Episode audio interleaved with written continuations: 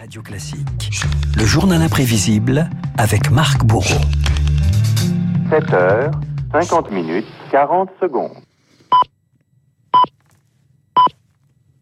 Marque un anniversaire un peu spécial ce matin. Et il est bien 7h50 minutes, je le tiens à le préciser. C'était un 14 février. Le 14 février 1933 était inaugurée la première horloge parlante du monde. Et c'était en France l'occasion de lui rendre hommage ce matin dans votre journal imprévisible. 2 milliards 800 millions de secondes que cette voix métallique monocorde Renault vous répond au téléphone pour remettre les pendules à l'heure. Une histoire de téléphone et de 7e art. Tout commence à l'Observatoire de Paris. 1933, Ernest Estanglon, son directeur en a assez de donner l'heure à tout bout de champ. Résultat, il lance un système novateur, l'horloge parlante, décrit ici en 65 par le très sérieux président du Bureau international de l'heure. La machine parlante est formée d'un cylindre et sur ce cylindre, il y a une piste qui ressemble tout à fait à la piste qu'il y a sur le bord des films cinématographiques qui annonce l'heure.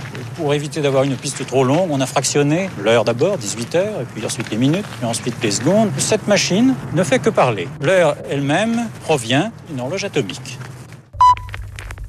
Alors perçons euh, tout de suite un mystère, Renaud. Pourquoi ces fameux trois tops avant de donner l'heure? Eh bien écoutez la réponse. Oh, c'est simplement pour des questions de précision dans la comparaison de l'heure donnée par l'horloge parlante et d'une montre, par exemple. Quand euh, on attend le quatrième top, on n'est pas surpris, comme s'il y avait un top unique et l'on peut faire une comparaison soignée. Les camions sont pleins de lait, les balayeurs sont pleins de balais. Il est 5 heures, Paris s'éveille. Paris s'éveille. Madame, est-ce que vous téléphonez à l'horloge parlante quand vous avez besoin de savoir l'heure exacte? Euh, oui, chaque fois que nous partons en voyage. Oui, en train que ma pendule s'arrête à la cuisine pour pouvoir être à l'heure. Je préfère pas savoir l'heure exacte. Vous savez, dans mon métier, les minutes de coiffeur. Alors l'horloge parlant entre nous, c'est un numéro le 3699. Vous le composez euh, régulièrement, je Mais crois, non même pas. non, ça, ça arrivé ces derniers temps, je vous l'avoue. hein. Mais plus Ça qu'un doit faire quelques années même. Je me demande si je l'ai déjà composé. Oui, ça c'est un mystère, mais plus qu'un service, Renaud, l'horloge parlante, c'est surtout une voix. Sera exactement 17 heures. La première que vous entendez là, c'est celle d'un comédien pionnier de la radio, vedette de l'entre-deux-guerres, Marcel Laporte, surnommé Radiolo. J'avais, disons-le, tout de même une petite notoriété. La maison d'horlogerie qui a conçu cette euh, pendule est venue me chercher parce qu'à ce moment-là, j'avais une voix qui était... Vous avez mis très longtemps à enregistrer cette- ces 24 heures d'horloge. Certains disent 24 heures, d'autres euh, 12 heures, d'autres disent oh, ça a dû être morcelé. En réa- en réalité, Ben, en combien réalité, j'ai mis 4 minutes. Voilà, 4 minutes. hein, et c'est un succès populaire. Dès son premier jour, l'horloge parlante a reçu 140 000 appels. Seuls 20 000 ont pu aboutir. On dénombre aujourd'hui quelques millions d'appels par an encore. Une notoriété dont se félicitait déjà Marcel Laporte. Ça m'arrive de faire Odéon 8400 des fois. Ça m'arrive. Je ne cherche pas à m'écouter, tout de même. Combien avez-vous reçu de lettres? J'ai reçu beaucoup de lettres d'auditrices, disons-le, mais mon Dieu, oui, c'est exact.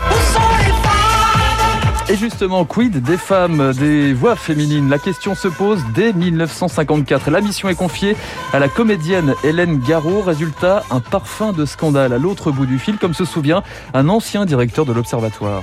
Sa voix n'a été sur le téléphone que à peine une journée. Peut-être parce que c'était une femme. Il y a eu de nombreuses protestations qui réclamaient la voix chaude de Marcel Laporte.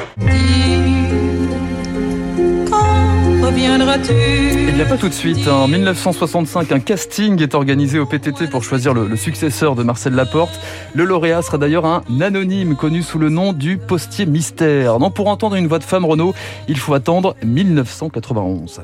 Il sera 17h, 7 minutes. 1991, c'est la révolution dans le combiné. Renaud, je vous présente Marie-Sylvie Baird, comédienne mezzo-soprano. Depuis, c'est elle qui répond à nos coups de téléphone.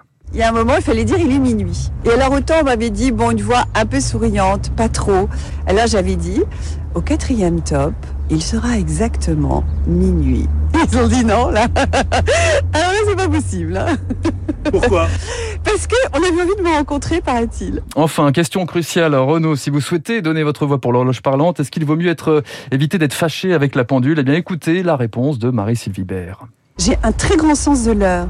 Même quand je me réveille. Moi, je suis toujours à l'heure, à peu près, oui. Je suis en retard pour les rendez-vous amoureux, je crois. Ah, D'ailleurs, ma voix se brise pour dire ça. La pendule fait tic-tac, tic-tic. Les oiseaux du lac pic-pac, pic-pic. Glou, glou, glou font tous les dindons. Et la jolie cloche ding-ding-dong. Mais boum, quand notre cœur fait boum, tout avec lui dit boum. Et c'est l'amour qui s'éveille. Boum, Charles oui, Charles évidemment. 14 février 1933, donc l'horloge parlante. Vous saurez maintenant que le 14 février, c'est la Saint-Valentin, c'est aussi donc la naissance de l'horloge parlante. Tout cela grâce à Marc Bourreau et à son journal Imprévisible. Merci Marc, on vous retrouve euh, demain, évidemment, pour un nouveau journal. Dans un instant, nous allons retrouver David Barou, qui est à l'heure pour son...